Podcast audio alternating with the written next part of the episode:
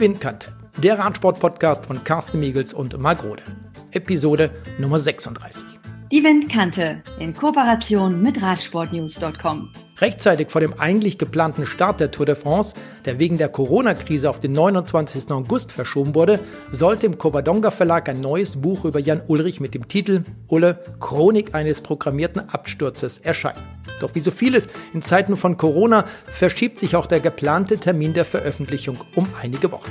Nichtsdestotrotz haben wir uns mit dem Autor Sebastian Moll unterhalten, sprachen mit dem in den USA lebenden Journalisten über das Werk, das kein großer Enthüllungsschocker ist. Es geht mehr um eine Spurensuche in einer Biografie und darum, wie es zu diesem Absturz kommen konnte. Wichtiges ist sicherlich auch, wie Jan Ulrich in Deutschland so extrem gefeiert und hochgejubelt wurde und anschließend so extrem kriminalisiert wurde. Vorab ein paar Zeilen aus dem Buch von Sebastian Moll. Zu Hause in Deutschland macht sich eine kollektive Ekstase breit. Ein Moment der scheinbar unbegrenzten Möglichkeiten, entfacht durch die außerirdische Leistung des Idols, die sich auf die Anhänger überträgt. Es war ein Gefühl, das süchtig machte, dieses Sommermärchen des Jahres 1997. Ein Gefühl, das die Nation danach immer wieder im Juli erleben wollte und von ihrem Erlöser, der jetzt dann Ulrich hieß, forderte. Die Geschichte, die man sich von heute über Jan Ulrich erzählt, ist kein Heldenepos. Im Gegenteil, er hat zum Heldendarsteller nie getaugt, er wollte und konnte das nicht. Deshalb hat er, ohne es zu beabsichtigen, den ganzen Radsportzirkus die Maske heruntergerissen. Und das wird man ihm für immer übel nehmen. Jan Ulrich verstrickte sich in komplizierten Geflechte von Ruhm und Reichtum und einem Idolstatus, der nie behagte. Der Radsport, den einst alles bedeutet hatte, wurde ihm zuwider, er stand mit dem Betrieb bis zum Ende seiner Laufbahn auf dem Kriegsfuß. Am Ende musste er die Erfahrung machen, dass sich im Radsportbetrieb Zeit seiner Laufbahn zwar vieles um ihn drehte, aber dass es nie um ihn ging. Man wollte ihn um jeden Preis in die Heldenrolle hineinpressen, die er so nie haben wollte. Seine inneren Kämpfe nahmen unterdessen niemand wahr. Oder erst, als es zu spät war. Dabei hat Jan Ulrich reichlich Hinweise darauf gegeben. Seine bewussten und unbewussten Ausbrüche aus dem Leistungs- und Heldenkorsett waren nicht nur kleine Rebellionen, sondern auch Hilferufe. So war der Zusammenbruch von monumentalem Ausmaß, den Ulrich im Sommer 2018 durchlitt, beinahe zwangsläufig. Die menschliche Tragödie des Helden wider Willen wurde nun für jeden, der hinschauen wollte, unübersehbar. Sebastian, du hast bereits 2004 nach Jan Ulrichs Comeback im Jahr 2003 ein Buch mit dem Titel Das Duell gemeinsam mit Alexander Hefflik herausgegeben. Darin beschreibt ihr die Kämpfe zwischen Jan Ulrich und Lance Armstrong während der Tour de France 2000, 2001 und 2003. Was ist neu?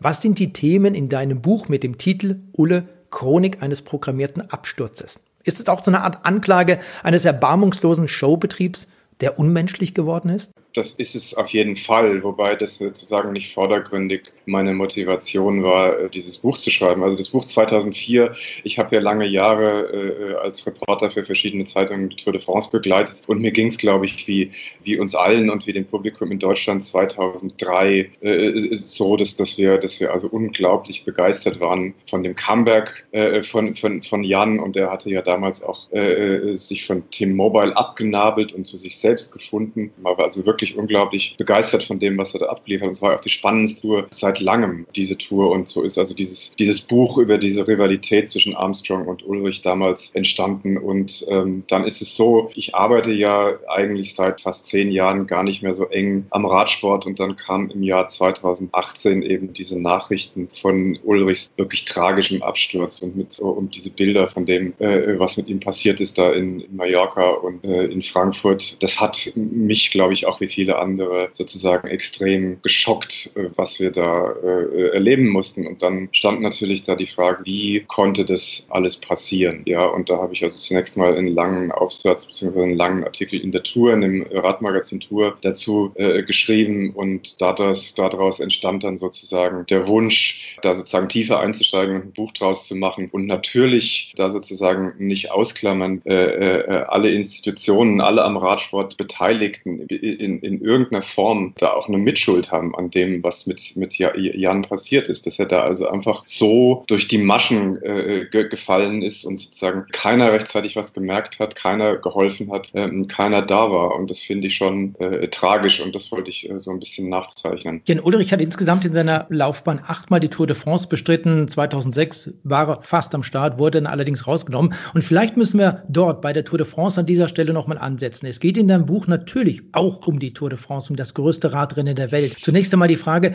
was bedeutet die Tour de France für die Franzosen beziehungsweise für Frankreich, für die ganze Nation? Ja, ich meine, die Tour de France für Frankreich und für die ganze Nation, das ist, es, es ist natürlich äh, so, so, ein Grundbestandteil des, des äh, nationalen Kulturguts und hängt also als solches äh, extrem, extrem hoch. Äh, ja, das war damals in seinen, in seinen Ursprüngen, äh, in der Gründung, es war natürlich einerseits, das wissen wir alles, war ein Werbegag äh, für eine Zeitung. Die Redakteure, der, der, das, waren, das war eine Autofachzeitschrift damals, die haben sich eben überlegt, wie sie die Auflage steigern können und haben dieses Event quasi erfunden, das also so spektakulär ist, dass die Leute jeden Tag wissen wollten, äh, äh, was da passiert. Das war das eine und das andere war aber auch, dass, dass zu der Zeit, Ende des 19. Jahrhunderts, Frankreich ja auch so ein bisschen in so einer Identitätskrise war. Also nach dem verlorenen Krieg gegen Deutschland äh, war so dieses Gefühl der Grand Nation ein bisschen, äh, ein bisschen am, am Wackeln und am Wanken.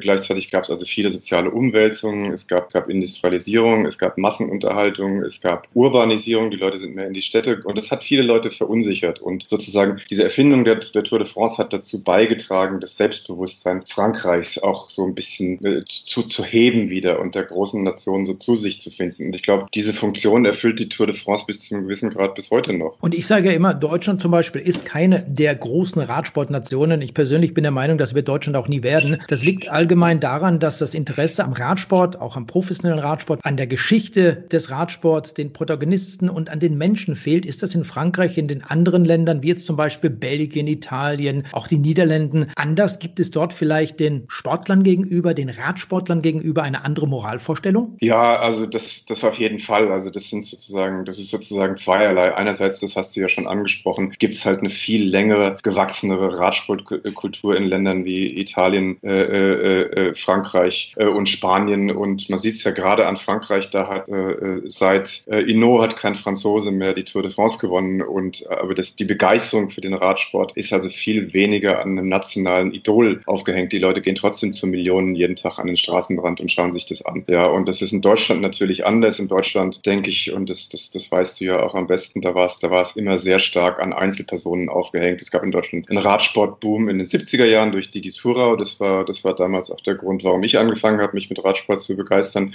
Und dann ist es wieder abgeflacht. Und dann gab es natürlich diesen extremen Boom mit Jan Ulrich. Der, äh, und das war sehr stark ähm, an seine Person gebunden. Und dann, und dann ist natürlich die Enttäuschung über, über Jan, diese extreme äh, äh, Enttäuschung über seine Doping-Affären und was dann da zutage getreten ist nach 2006, hat dann dazu geführt, äh, äh, dass Deutschland sich zumindest ursprünglich dann auch wieder so extrem abgewendet hat. Ne? Es sind viele Rennen gestorben, die Sponsoren sind geflohen. Äh, also da ist das Pendel wieder extrem in die andere Richtung geschlagen, während also, also sozusagen richtige Radsportnationen in, in dem Sinne wie Frankreich, Italien und Spanien, natürlich gab es da die Dopingfälle auch und natürlich sind da auch nationale Idole äh, gestürzt. Äh, am prominentesten vielleicht Pantani in Italien, aber trotzdem ähm, ähm, hat es nicht dazu geführt, dass die Massen sich sozusagen dermaßen extrem dann vom Profi-Radsport zumindest wieder abwenden. Ne? Das ist äh, vielleicht auch wieder eine Frage, die ich direkt an dich stellen kann. Frankreich hatte mit Richard Virenque zum Beispiel auch einen dopinggeständigen Rennfahrer, der immerhin siebenmal die Bergwertung bei der Tour de France gewonnen hat. Du hast Marco Pantani angesprochen, leider viel zu früh von uns gegangen. Seine Geschichte kennen die meisten Zuhörer von der Windkante sicherlich. Aber was ist dort in diesen Ländern anders als in Deutschland in Bezug auf Jan Ulrich? Die werden doch noch besonders verehrt und Marco Pantani sowieso. Ich sag mal, seine Grabstätte ist eine Pilgerstätte geworden.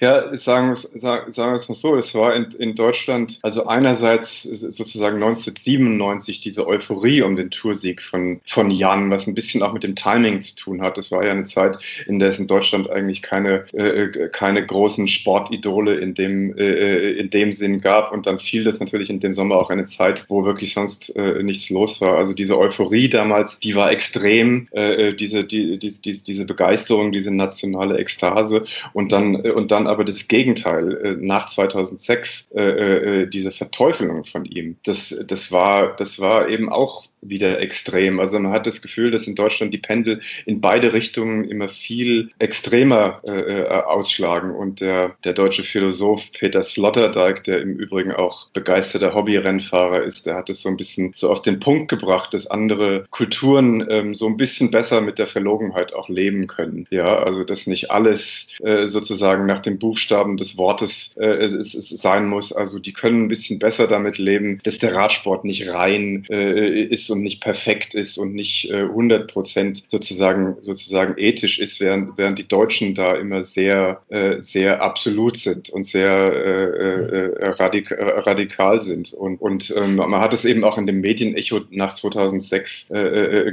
gemerkt ähm, und, und da kann man sich auch selber nicht ausnehmen. Das war dann, das, das war dann, das ist so umgeschwenkt von dieser Euphorie, von dieser Ekstase und diesem und diesem und diesem und diesem diesem Wunsch, dass Jan Ulrich nochmal gewinnt, bis dann eben zu dieser extremen Verteufelung. Es waren einfach so Extreme in Deutschland. Ist denn der Umgang, du lebst seit vielen Jahren in den Vereinigten Staaten, genau genommen in New York, mit dem Thema Doping in Deutschland ein anderer als bei unseren Nachbarn, also hier in Europa zum Beispiel oder auch bei dir zu Hause in den Vereinigten Staaten? Wenn uns, wenn wir über den Radsport sprechen und über die Tour de France, auch äh, an Lance Armstrong zum Beispiel, wenn wir uns an den Ausstieg der öffentlich-rechtlichen Sender bei der Tour de France, die Verachtung des Radrennsports, den du gerade angesprochen hast, in den Medien, äh, mit Ausnahme darf ich an dieser Stelle Stelle von Eurosport, denn wir haben weiterhin die Tour de France und all die anderen Rennen übertragen. Ist der Umgang mit dem Thema Doping in Deutschland anders? Ja, auf, also auf jeden Fall. Also ich kann mich da nur nochmal äh, äh noch wiederholen. Da ist wirklich so eine, so eine, so eine Reinheitsforderung und so, und so eine Absolutheit. Ja, ähm, dass, dass, dass man sich wirklich vom kompletten, vom Radsport sozusagen komplett abgewendet hat nach 2006. Mittlerweile ist, wieder, ist es wieder besser. Das also sozusagen nach der äh, Fuentes-Geschichte und nach der Operation Puerto, da wurde ja quasi der ganze Radsport als solcher, als unanständig und als, äh, als, als schmutzig gebrandmarkt und es wurde gesagt, man kann sich das alles nicht mehr anschauen, während man in anderen Ländern eben damit, damit leben kann, dass eben auch dieser Gesellschaftsbereich äh, Sport eben nicht perfekt ist und das nicht unbedingt heißt, dass man da jetzt abschalten muss und dass man sich dann den Rücken zukehren, äh, zu, äh, zukehren muss. Also ich war, ich war ja auch damals bei der Tour de France, bei den Tour de France in 2007 und 2008 dabei, als die ARD abgeschaltet hat. Da haben sich, äh, das haben die Kollegen aus anderen Ländern äh, nicht verstehen können. Die haben sich dann im Kopf gekratzt, haben sich gedacht, was soll das? Ja, das haben die einfach nicht, äh, konnten die nicht fassen. Ne? Ist es denn in der breiten Masse der Bevölkerung auch so, das ist zumindest mal ab und zu mein Eindruck, dass in Deutschland mehr um die Heldenverehrung zum Beispiel getan wird, mehr um die Glorifizierung der verschiedenen Sportler geht und irgendwann, wenn dann alles eben nicht mehr zusammenpasst, so wie das bei Jan Ulrich war und er seine vermeintlichen Chancen verspielt hatte, eben der Held, vorsichtig ausgedrückt, zerrupft wird? Ja, ja, man hatte ja in Deutschland ein bisschen das Gefühl, äh, nach 97 oder um 97 herum so extrem äh, äh, angehimmelt haben. Und das war ihm ja, das war ihm ja persönlich damals damals schon unangenehm. Man hat ja eben schon gemerkt, dass also der, der Rummel, der um ihn damals entstanden ist, 97, äh, dass, dass ihm das äh, irgendwie alles nicht, äh, ähm, alles nicht geheuer ist, ja. Und äh, äh, dass, dass man dann sozusagen erstens, und das hat sich ja schon damit abgeze da abgezeichnet, als er immer in der Nachsaison diese Probleme hatte, wo er sich eben gehen, äh, hat gehen lassen, wo er nicht 100 Prozent professionell war und dann die vielen Male, wo er eben den Toursieg nicht, nicht geschafft hat, sondern wo er knapp gescheitert ist, dass man, dass man sozusagen quasi beleidigt war in Deutschland. Dass man das persönlich genommen hat, wegen, weil eben diese, diese Identifikation mit dieser Heldenfigur Ulrich äh, auch so auch so extrem war. Ja, äh, äh, und dann war es natürlich 2000, 2006 ähm,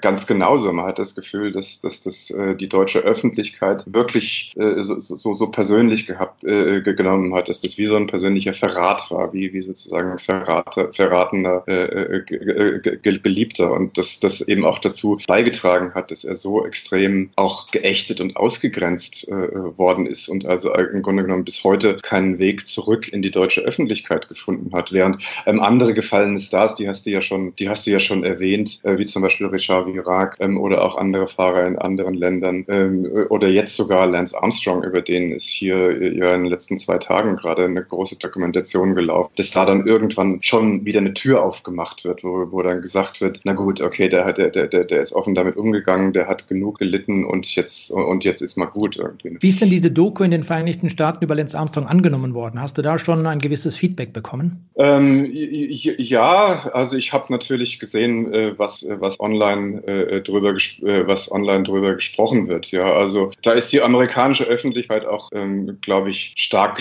äh, stark gespalten. Es gibt natürlich die Fraktion, die sagt, lass mich in Ruhe mit dem, ich will von dem nichts mehr hören, ich will von dem nichts mehr sehen. Äh, äh, ja, der hat es ähm, auf Deutsch gesagt ein für alle Mal verschissen. Und dann gibt es natürlich ähm, auch die, äh, die sagen, ähm, es ist jetzt mal gut und, und stoßt dem, stoßt dem doch, doch wieder eine Tür auf. Der hat genug gelitten. Und, ähm, und vor allen Dingen ist es, glaube ich, so, das hat ziemlich hohe Einschaltquoten gehabt, dass die Leute Interesse daran haben, diese Figur in ihrer ganzen Komplexität einfach, ähm, einfach zu begreifen. Ja, und ich glaube, das ist zum Beispiel auch was, was, was in Deutschland fehlt, da, da, bis jetzt zumindest noch. Ja, das ist also entweder, so, es ist alles so schwarz-weiß. Es ist entweder äh, gut oder böse, aber das, ich meine, ich habe äh, für dieses Buch ja auch äh, lange, mit, lange mit Udo Bölz gesprochen und der hat es eben auch gesagt. Was sozusagen äh, fehlt, ist den Jan Ulrich als ein, äh, also, also weder als ein Halbgott noch als ein Verbrecher zu sehen, sondern als einen ganz normalen Menschen mit Höhen und Tiefen und Komplexitäten. Und das fehlt, glaube ich, in Deutschland ein bisschen. Ne? Sebastian, Jens Heppner zum Beispiel, bei ihm wurde EPO nachgewiesen, Rolf Aldag, Erik Zabel, Jörg Jaksche und eben auch Udo Bölz, der von dir gerade angesprochen wurde,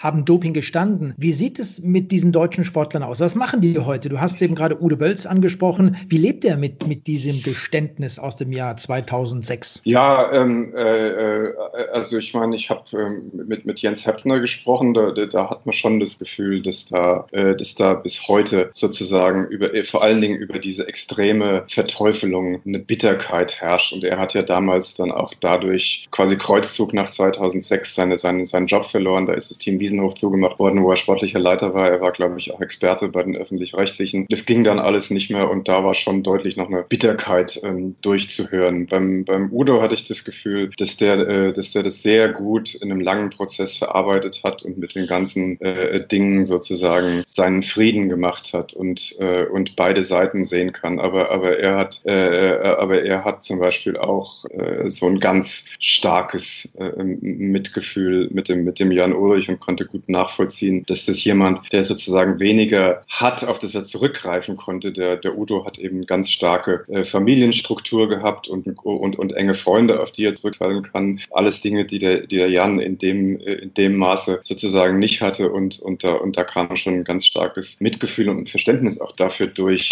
wie so jemand wie Ulrich dann durch alle Maschen äh, fällt und dann eben in so eine extreme Krise äh, stürzt. Was im Übrigen ja auch in dieser Lance Armstrong-Doku durchkam. Also als, Lance, als die Lance Armstrong auf äh, Jan Ulrich angesprochen haben, sind ihm die Tränen gekommen. Der hat ihn ja besucht letztes Jahr, ähm, als er in der Klinik war und ähm, äh, das hat ihm, das hat ihm wirklich, Lance Armstrong ist kein emotionaler Mensch, aber das ist ihm sehr, sehr nahe gegangen, was mit Jan da passiert ist. Aber was ist bei Lance Armstrong anders gelaufen als bei Jan Ulrich zum Beispiel? Wo liegt der Unterschied zwischen diesen beiden Menschen? Menschen? Hm, ja, äh, das ist, ist natürlich ist natürlich eine gute Frage. Ähm, ähm, ich glaube, ähm, es sind natürlich charakterlich zwei völlig unterschiedliche Typen, was sich ja auch schon in ihrer Rivalität und in ihrem Duell äh, sozusagen gezeigt hat immer. Ja, also der Lance Armstrong, äh, der steht ja für diese Mentalität des Gewinnens um allen, um, um jeden Preis und um das Kompromisslose und, und, und für diese für diese Härte, während äh, Jan für mich immer mehr sozusagen ein Sportsmann war und auch jemand, der auch mal, mal verlieren, der auch mal verlieren konnte und dem sozusagen der Wettkampf genauso wichtig war und die Kameradschaft genauso wichtig war. Und, und er ist deswegen, äh, glaube ich, einfach sozusagen äh, ein Stück weit, ein Stück weit sensibler und, und Armstrong ist halt so ein extremer Kämpfer und das hat ihm, glaube ich, auch in dieser Situation wieder geholfen. Und dann hat er natürlich auch in seinem engeren Umkreis eine Gruppe von äh, langjährigen Berater gehabt, äh, die, die sehr gut sind und die sehr zu ihm gehalten haben. Und ich glaube, am Ende zumindest äh, hat Jan nicht mehr viel viele äh, gute, kluge Berater gehabt, die ihm da wirklich äh, helfen konnten und die auch, auch wirklich überhaupt nur verstehen konnten, was mit ihm da vorgeht. Ja. Du hast dich ja in der Vorbereitung auf dieses Buch, du hast viel recherchiert, hast mir viel mit Leuten telefoniert. Hat sich das denn bei Jan Ulrich äh, deiner Meinung nach bis zum heutigen Tag geändert? Ähm, äh, diese, diese Sensibilität meinst du? Oder, Zum Beispiel oder, auch die Leute, die an seine Seite hat. Denn wir haben gerade, wir werden nachher noch über das Jahr 2018 sprechen, auch äh, gelesen und gehört, dass er viel von den falschen Leuten umgeben war. Ja, ähm, also ich habe schon das Gefühl, dass er viel von den falschen Leuten umgeben war. Oder dass zumindest die Leute in seiner unmittelbaren Nähe äh, ihm äh, nicht wirklich helfen konnten, weil sie äh, äh, einfach nicht äh, sozusagen, ja, um es auf Deutsch zu sagen, so den, den, das Verständnis hatten. Ja? also ähm, von dem, von allem, was man hört, wie es Jan jetzt geht, erscheint er wirklich auf einem guten Weg zu sein und hat sich wirklich auf Leute wieder jetzt besonnen, die ihm in seinem Leben gut getan haben und auf die er sich verlassen kann. Und man hat das, das Gefühl, dass das ein guter Weg ist und dass ihm das auch, dass ihm das auch gut tut. Ja. Jan Ulrich wurde von seinen Fans geliebt. Ich glaube, so kann man das sagen. Er wird sicherlich von vielen immer noch gelebt. Er war unser Jan, er war der Rotschopf 1997, als er die Tour de France gewonnen hat. Er war quasi ein, ein Junge von nebenan. Und die Bonner oder ehemalige, damalige Bonner Oberbürgermeisterin Bärbe Diekmann ließ sich beim Empfang in das Goldene Buch der Stadt zu dem Satz hinreißen, sie stehen in einer glaubwürdigen Reihe mit Adenauer, Gorbatschow, de Gaulle und dem Papst. Und jetzt muss man sich vorstellen, dass Jan Ulrich zu diesem Zeitpunkt ja erst 24 Jahre alt war. In seiner ja. damaligen Heimatgemeinde in Merdingen am Thuniberg hat man eine Straße nach ihm benannt. Konnte er im Alter von 24 Jahren nicht damit umgehen? Nee, das hat ihn auf jeden Fall komplett überfordert und überwältigt, was da auf ihn eingestürzt ist. Ja, da konnte er überhaupt nicht damit, äh, da konnte er überhaupt nicht damit umgehen. Das hat ihn völlig verwirrt. Ich habe das in meinem Buch hier dann auch ein bisschen mit Lance Armstrong verglichen. Der Lance Armstrong, der hat seine erste Tour, glaube ich, in 99, da war er, glaube ich, äh, war glaube ich 27 äh, und er hat dieses Comeback hinter sich und er hat schon eine lange Profikarriere hinter sich gehabt und es war und es war und es war ja auch sozusagen äh, es war ja sozusagen auch geplant bis zu einem gewissen Grade. Er wusste, er wollte ja auch diese diese, diese Öffentlichkeit und diesen Star-Status und er wusste auch als Amerikaner, was das bedeutet und was dazu gehört, während, während Jan mit seiner äh, mit seiner mit seiner Vorgeschichte, äh, der war halt der halt Radfahrer, der war Radprofi, der war also auf diese Rolle in der Öffentlichkeit zu stehen äh, überhaupt nicht vorbereitet und war, glaube ich, damals ähm, vollkommen verwirrt. Das war einerseits schmeichelhaft und spannend und es haben sich neue Türen für ihn offen gemacht. Andererseits äh, äh, hat sich sein Leben so schnell, so drastisch verändert, dass es schwer war für ihn, damit umzugehen. Das haben ja auch damals äh, schon in der ersten Nachsaison bei ihm sozusagen diese, diese Probleme angefangen, ne? Die dann Jahr für Jahr dann wiederkamen. Wenn man äh, sich einige Sätze aus seinem Buch mal anliest, dann kommt man eben auch irgendwann auf das Jahr 2018 und es steht im Grunde drin, im Sommer 2018 muss Deutschland ein bizarres Schauspiel erleben. Jan Ulrich begeht vor aller Augen den Selbstmord an seiner öffentlichen Person. Wie ist das im Endeffekt zu verstehen? Ja, das ist vielleicht ein bisschen so eine überspitzte Formulierung, aber es war ja so, man hat ja das Gefühl, dass er das vielleicht nicht bewusst, aber sozusagen, sozusagen unterbewusst ähm, mit diesem Übergriff mit, äh, mit Till Schweiger, mit diesen Videos, die er verteilt und vertrieben hat, äh, äh so, so ein bisschen auch fast so ein Hilferuf war, dass er, dass er sozusagen äh, den Leuten zeigen wollte, äh, äh, ja, ich weiß nicht mehr weiter, mir geht's, mir, mir geht's dreckig, schaut, schaut, schaut mal her. Ja, also dass das sozusagen unterbewusst bewusst fast äh, äh, so, so, so, so, so, dass er sich, dass er das, dass er, dass er, dass er auch irgendwo wollte, dass das alles sichtbar wird und dass das alles irgendwie zusammenbricht, weil er ja nicht mehr, nicht mehr weiter wusste. Er wusste ja nicht mehr, er wusste sich ja nicht mehr zu helfen. Sebastian, du hast eben über dieses Buch, hatten wir bereits gesprochen, im Jahr 2004, quasi über das Comeback von Jan Ulrich geschrieben, das Duell mit Lance Armstrong zum Beispiel. Und äh, jetzt haben wir dieses neue Buch und in diesem Buch geht es sicherlich auch darum, wo sind die Spuren? Wie kam es zu diesem Absturz? Was ist denn am Ende dein Resümee? Warum kam es dazu oder warum hätte es dazu kommen können? Naja, also es ist, es ist äh, ja, wie so oft, es ist nicht sozusagen eine einfache Erklärung, aber, äh, aber es ist natürlich eine Kombination von Faktoren. Ja. Es ist ist einmal hat er, wissen, wissen wir ja alle, er hat eine, eine komplizierte Kindheit gehabt, äh, äh, mit einem nicht ganz intakten äh, Haushalt, mit einem Vater, der nicht da war. Das, das ist sicherlich sozusagen ein Ballast, den er sein Leben lang rumgeschleppt hat, der nie richtig bewältigt worden ist und der dann auch in dieser Krise äh, dann zum Tragen gekommen ist. Und, und dann äh, war es eben das, was wir vorher schon besprochen haben, dass er mit diesem Star-Status, mit allem, was sie für ihn eingestürzt, mit den vielen Dingen äh, und Institutionen und Menschen, dann, äh, die auf einmal von ihm was wollten und die auf, auf, äh, in seinem Windschatten gefahren sind oder so. Ja, äh, dass er damit nichts, nichts äh, dass er äh, davon voll, völlig ähm, überfordert war und das auch falsch eingeschätzt hat. Ich, ähm, ich nehme jetzt nochmal als Beispiel äh, das Verhältnis mit, ähm, mit T-Mobile. Ja, ja, er, hat, er hat ja auch in den Anfangsjahren waren das ja, war das ja persönlich zum Beispiel der, der, der Jürgen Kindervater, der, der, der sich ja auch, auch, auch persönlich um ihn, um ihn gekümmert hat. Aber, aber was, glaube ich, Jan dann irgendwie falsch eingeschätzt hat, ist, dass er gedacht hat, das sind irgendwie meine Freunde, ja, die zu mir halten und die sich um, um, um mich sorgen. Dass es aber ein Unternehmen ist, was eben ganz knallharte Interessen hat, ja, und was ihn dann bei so einem Imageverlust wie 2006 dann eben auch fallen lassen muss.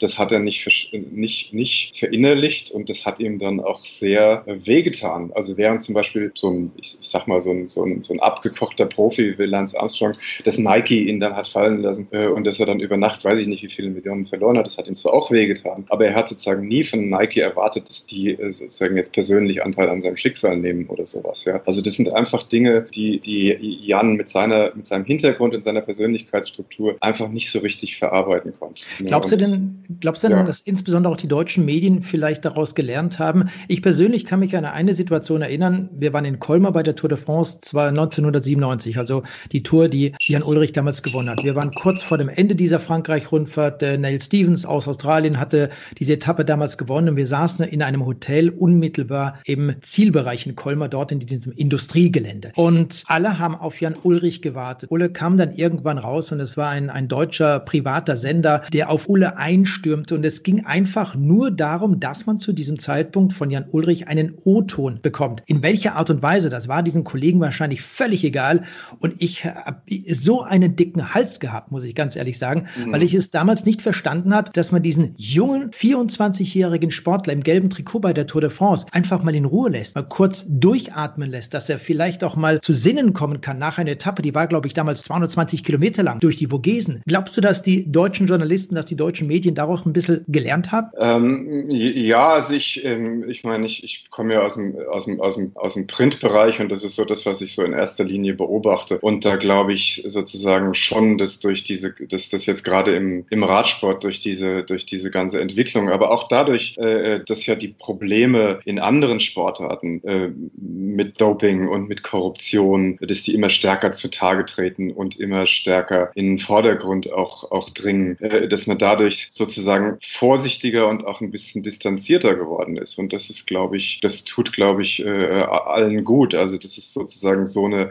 extreme Heldenverehrung, wie es das bei Jan, Jan gab, aber dann auch so eine extreme Verteufelung äh, vielleicht oder hoffentlich in dem Fall, wenn wir den nächsten deutschen Helden, Superhelden in irgendeiner Sportart haben, dass es dann äh, das vielleicht in der Form nicht mehr gibt. Wobei man natürlich anders sagen, äh, andererseits sagen muss, was man mit der Fußballnationalmannschaft äh, jetzt beobachtet hat. Zwischen 2014 und 2018, da sind natürlich auch gerade wieder ähnliche Strukturen zu, zu beobachten. Gab es, gab es denn nicht auch viele Personen, die sich an die Seite von Jan Ulrich gestellt haben, an die Seite des Team Deutsche Telekom gestellt haben, die Mannschaft, die Rennfahrer, später aber auch ja kritisiert haben nach dieser, ja nahezu kriminalisiert, kann man schon fast sagen, nachdem eben das Jahr 2006 kam. War das nicht auch eine Menge Doppelmoral von all diesen Menschen? Ja, also was, was eben wirklich extrem war und, das, und ich kann sich da auch nicht ausnehmen. Ich habe ja auch über den Radsport berichtet und hatte mit den Redaktionen zu tun. Äh, das war immer, natürlich musste man über die Fuentes-Affäre berichten. Das konnte man man nicht totschweigen. Und natürlich äh, äh, mussten, wir das, äh, mussten wir das kritisch sehen. Aber was wirklich äh, äh, so extrem war, das, das war der Ton. Ne? Das, das, das, wie du schon, wie du schon sagst, diese, diese Kriminalisierung. Ja, ich glaube, äh, ein, ein, ein, ein Feuilleton-Redakteur in der Süddeutschen hat gesagt, äh, wenn, wenn äh, äh, hat von einer, na, wie hat das, wie hat das gesagt, sozusagen von einer Entrüstungsorgie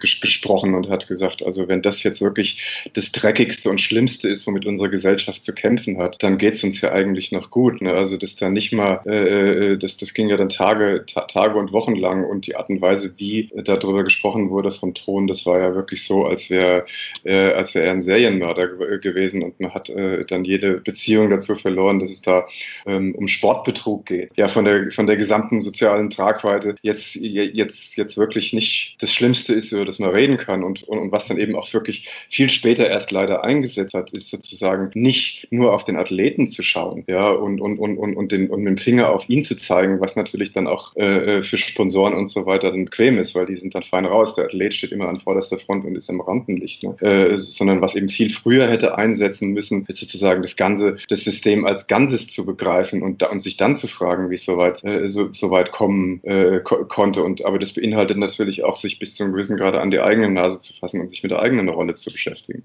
Thema Doping betraf ja damals nicht nur das Team Deutsche Telekom, betraf nicht nur Jan Ulrich, wir haben über Rolf Aldag, Zabel, äh, Jaksche, Bölz gesprochen und so weiter. Das Thema betraf logischerweise auch das Team Geroldsteiner. Der Radsport hat danach extrem gelitten, insbesondere. Glaubst du denn heute, dass es im Radsport anders ist, dass es bei der Tour de France besser zugeht als noch in den 1990er Jahren, so zum Beispiel auch ja in den letzten Jahrzehnten?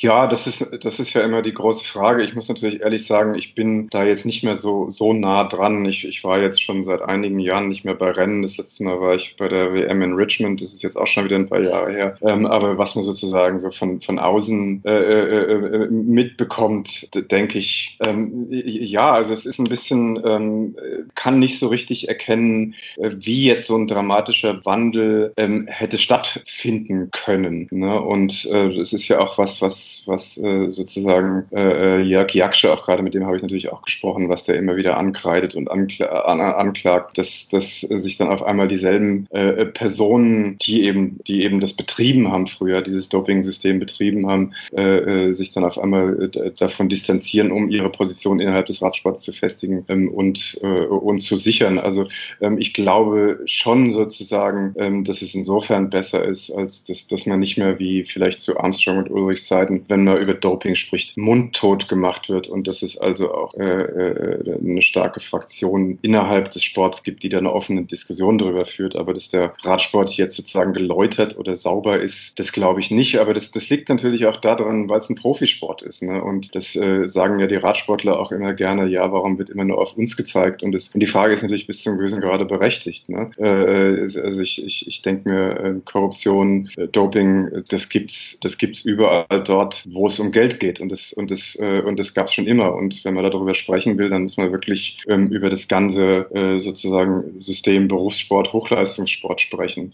Sebastian, das ist sicherlich ein Thema, das wir uns notieren für das nächste Gespräch mit dir. Vielen Dank an dieser Stelle. Grüße über den großen Teich hinüber nach New York und äh, dir weiterhin alles Gute. Ja, vielen Dank. Gruß zurück nach Deutschland.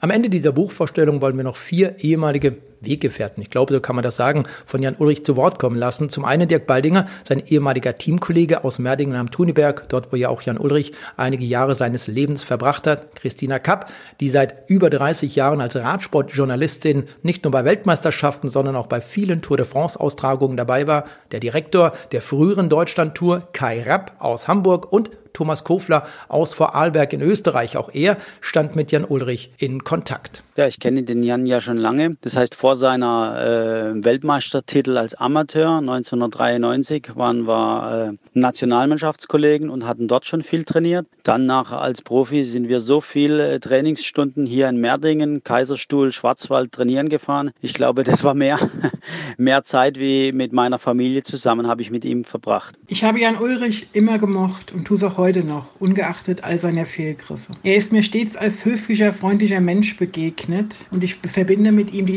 intensivsten Momente, die ich im Radsport erlebt habe. Am Vorabend der Schussetappe der Tour de France 97 haben wir mit einigen deutschen Journalisten auf seinem Zimmer gesessen und Helmar Bosen hat sich bei ihm bedankt für diesen Moment, den er uns bescherte. Wir alle haben von ihm profitiert, von seinem Sieg und von, auch von der Zeit danach. Und ich wünsche ihm wirklich nur das Beste und hoffe, dass er sein Leben wieder in den Griff bekommt. Jan Ulrich hat mich in zweierlei Hinsicht begleitet. Zum einen als Veranstalter der Deutschlandtour und der Classics und zum anderen als Fan. Äh, zum ersten möchte ich sagen, der ganze Aufstieg unserer Firma und die Entwicklung unserer Firma, ähm, die haben wir letztendlich äh, dem Team Telekom und natürlich auch ganz speziell Jan Ulrich zu verdanken. Das heißt, wir haben glücklicherweise ein Jahr bevor es mit äh, beiden losging, äh, auf den Radsport gesetzt und ja, hatten das ganz große Glück, dass äh, diese Entwicklung dann losgetreten wurde. Und ja, im Rahmen meiner Tätigkeit als Veranstalter hatte ich eigentlich nicht mehr mit Jan Ulrich zu tun als mit anderen Sportlern. Hab da eh immer eher die Distanz gesucht. Äh, ähm, um dann niemanden zu bevorteiligen oder eben auch als Veranstalter äh, nicht eventuell ja, beschuldigt werden zu müssen, dass man äh, Fan ist. So, aber als Privatperson war ich schon Fan von ihm und habe wie ja 100.000 andere Deutsche oder Millionen andere Deutsche mit ihm gelitten, ähm, äh, seine Auf und Abs und vielleicht gerade weil es dieses Auf und Ab gab, äh, hat ihm das hat einem das sehr sympathisch gemacht. Ja, bin ich enttäuscht. Ähm,